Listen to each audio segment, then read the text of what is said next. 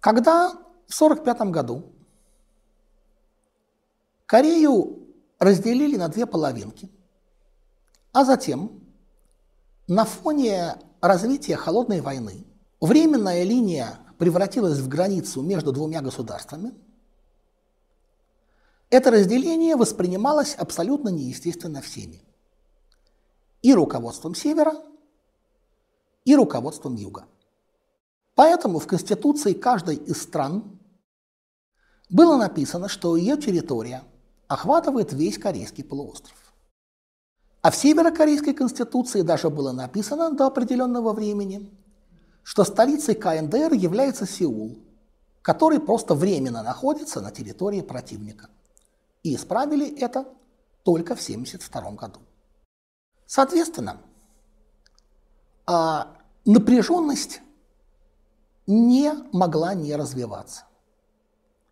Потому что каждая сторона считала другое правительство марионеточным, стоящим исключительно на советских или американских штыках и не пользующимся поддержкой народа.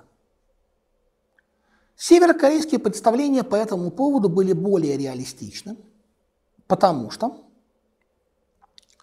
После ухода американских войск ситуацию на юге можно было с некоторыми оговорками назвать вяло текущей гражданской войной. Восстание на Чуджудо, целый ряд левых мятежей в других регионах вполне создавал впечатление о политической нестабильности режима Лисанмана. Кроме этого, Хотя у нас любят представлять начало Корейской войны как нападение севера на беззащитный юг, де-факто война уже шла с момента образования двух государств, потому что если мы посмотрим ситуацию 49-го, начала 50-го годов на новой границе, то Каждый день мы получаем примерно три инцидента, и очень часто это не просто приграничная перестрелка, а ситуация, когда сражаются батальон на батальон при поддержке авиации и артиллерии. Поэтому и северянам, и южанам было понятно, что война уже идет, а война, как говорил Суньцзы, любит победу и не любит продолжительность.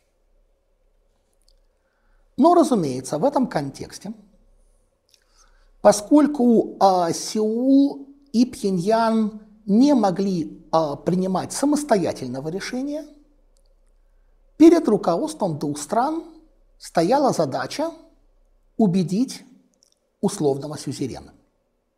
Вообще, комплексный характер Корейской войны очень часто ведет к тому, что ее представляют как советско-американское противостояние, в котором две Кореи являются не более чем пешками, выполняющими э, волю Вашингтона или Москвы. Это так с точностью до наоборот. Корейская война – это гражданская война, которая была интернационализирована внешним влиянием и внешним вмешательством. У Лисенмана подписать американцев на то, чтобы воевать за них, поначалу не получилось. Ли обладал все-таки довольно специфической репутацией. Отчеты ЦРУ называли его старым маразматиком. Перевооружение войск еще не было завершено.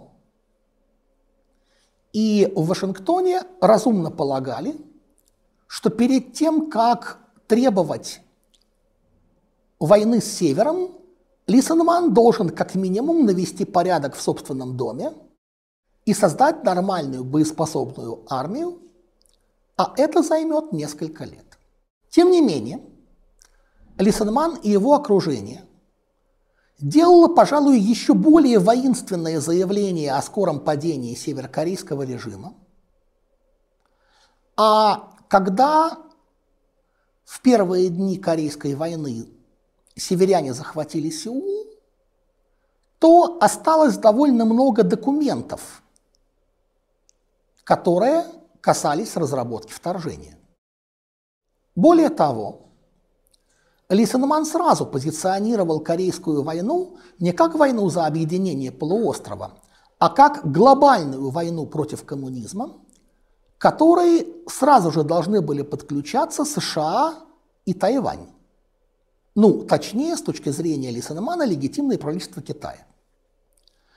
Все это требовало глобального передела мира, при этом Великой Корее должны были достаться Манчжурия и Советский Дальний Восток. Потому что с точки зрения корейских националистов класса Лисенмана это исторические корейские земли. Что же касается севера, то хотя лоббистом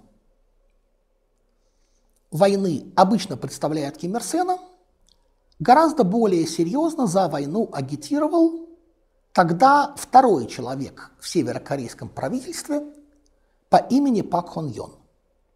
Дело в том, что в 28 году Компартию Кореи фактически расформировали приказом Коминтерна.